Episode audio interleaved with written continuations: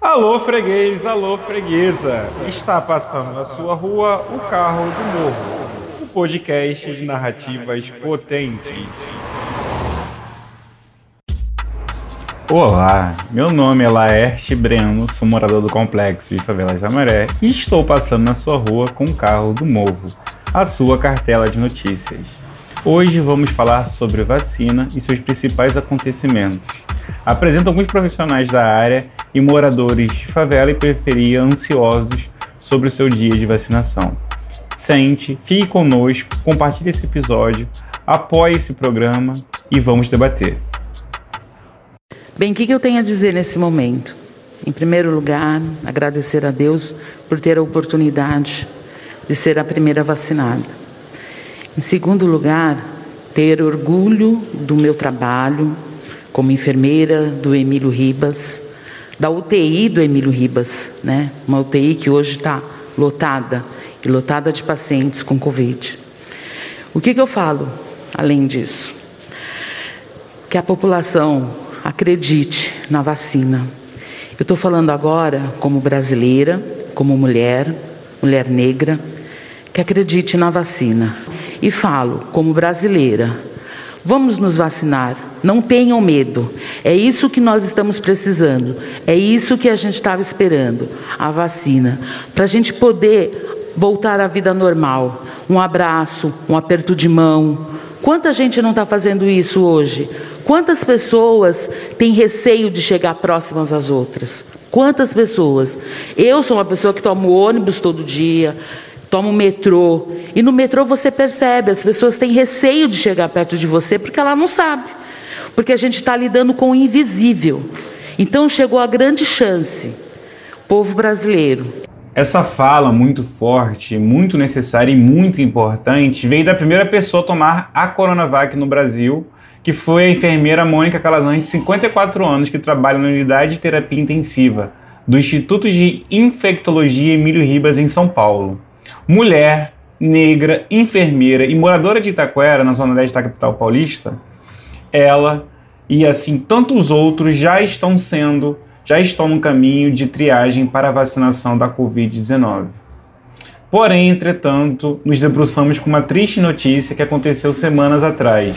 Mesmo assim, crescem as denúncias de pessoas furando a fila da vacinação pelo país. O Ministério Público já apura irregularidades do tipo em 12 estados e no Distrito Federal com a imunização de políticos, servidores públicos e empresários.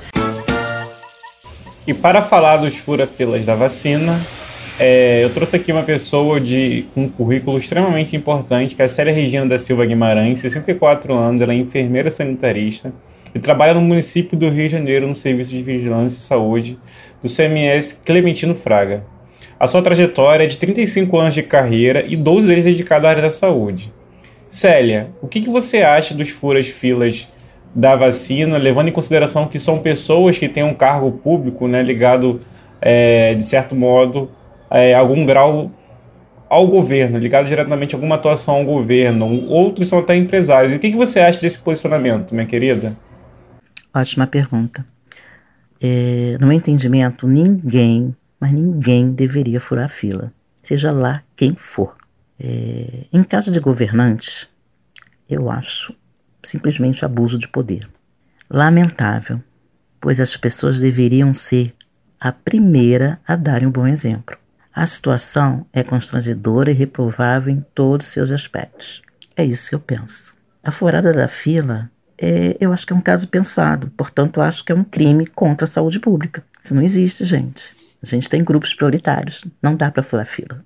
Né? Existem esses grupos prioritários, né, por serem mais vulneráveis, como os profissionais de saúde, né, da linha de frente, os idosos maiores de 60 anos que estão no, nos institutos de longa permanência, né, os portadores de necessidades especiais, né, institucionalizados também, os indígenas, os quilombolas, os idosos acima de 80 anos, que a gente vai começar já a vacinar, na primeira etapa foi o grupo anterior que eu citei.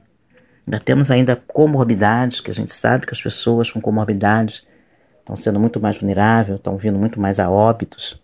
Então, é, furar fila para mim é, não tem é, cabimento, não tem explicação. E a gente sabe também que essa lista né, que foi feita ela pode ser alterada, né, dependendo do, do comportamento da doença e da população, mediante análise, né, que nós sempre estamos fazendo. Não? Então, furar fila é desumanidade, é não pensar no outro. Eu, é assim que eu penso. O que foi trazido pela Célia é muito grave, mas também, infelizmente, há um outro agravante que piora o atual panorama do país em época de pandemia, que é justamente a propagação de fake news, e isso gera, consequentemente, um aumento no número de pessoas que não querem ser vacinadas. O índice de brasileiros que não pretendem se vacinar contra a Covid-19 aumentou nos últimos meses e já chega a 22%, segundo pesquisa do Instituto Datafolha, divulgada pelo jornal Folha de São Paulo. O percentual é muito superior aos 9% que haviam declarado recusa ao imunizante em pesquisa realizada em agosto do ano passado. Para falar um pouco sobre esse tema, eu convido Mariana Fonseca, de 25 anos. Ela é médica pela Universidade do Estado do Rio de Janeiro e membro do coletivo Negrex, que é um coletivo nacional de estudantes e médicos negros.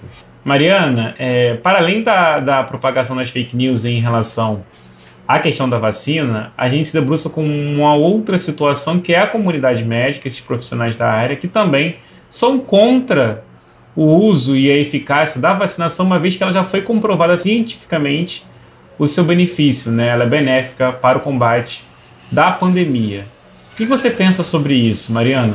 É um grande, uma grande perversão né, da, da formação médica mesmo, né, de como que é, pessoas formadas, pessoas que têm ensino superior, que é, teoricamente deveriam ter assim um aprofundamento no conhecimento científico, acabam é, por ideologias políticas é, adotando posturas muito contraditórias. Então, eu acho que é, é são pessoas que, assim, têm... É, não sabem né, de dissociar, por mais que a gente saiba que não existe como dissociar a nossa prática médica das nossas ideologias políticas, obviamente não tem como fazer isso, mas é, pensando assim de como que uma é, profissão que requer cuidados, é, requer muito zelo aos pacientes, é, acabar colocando a vida dos pacientes em risco. Então, acho que é, é uma grande perversão da formação médica. Então, acho que é, acaba prejudicando muito é, a vida dos pacientes, né? Então, é, médicos que até hoje prescrevem hidroxicloroquina, sabendo é, que a hidroxicloroquina aumenta o risco de arritmias é, e pode é, o paciente pode evoluir para uma forma grave, né, de arritmia. E então, assim, e, e mesmo assim, é, continuando prescrevendo, então acho que é um é um grande erro mesmo. É, e acho que esses profissionais precisam ser, ser ter a conduta revista.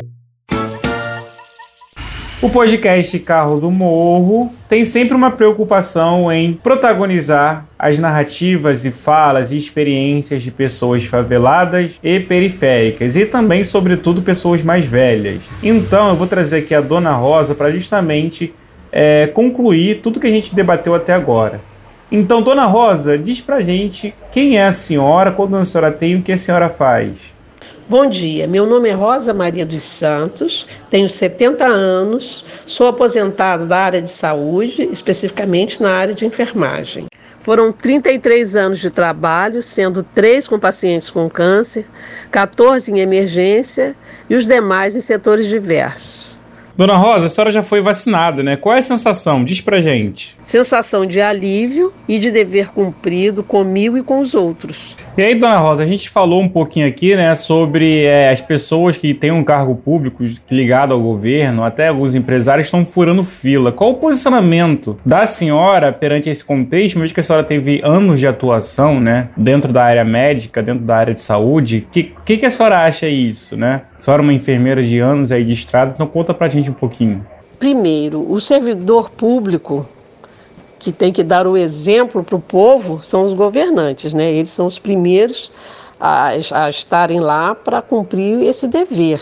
Se começando por eles, o exemplo é desse jeito, na minha opinião, está já está errado por aí, né? A princípio, eu acho que esses governantes é, utilizam a falta de inteligência deles, porque ao, ao furar uma fila, sendo uma pessoa que não está na linha de frente, ele está tirando a vez do profissional que está lá e poderia vir a cuidar dele ou de um dos familiares dele, no caso de uma, de uma necessidade. É falta de inteligência. Eu me sinto como se estivesse num país de coronéis ainda, de capitães do mato, de escravocrata, porque se o poder é usado para isso, onde nós estamos? Continua a mesma coisa.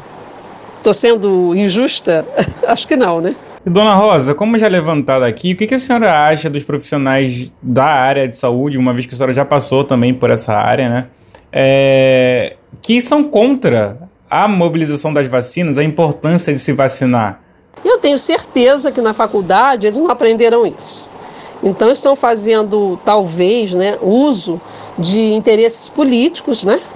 E deixam de lado o bom senso, a, o profissionalismo. Dona Rosa, foi um prazer conversar com a senhora. A senhora é sempre bem-vinda, tá bom, minha querida?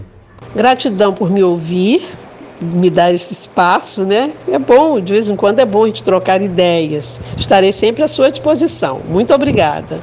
Então, galera, estamos chegando ao fim desse episódio e para o carro do morro continuar passando na sua rua, após esse podcast compartilhando com os vizinhos e com a família. Sabe aquele grupo no WhatsApp que tem você e mais duas pessoas? Então, coloca o link lá e divulga. Você pode acompanhar em todas as plataformas digitais e enviar sugestões pelo Instagram Laerte Breno ou também pelo Twitter. Até a próxima, tchau, tchau e tamo junto.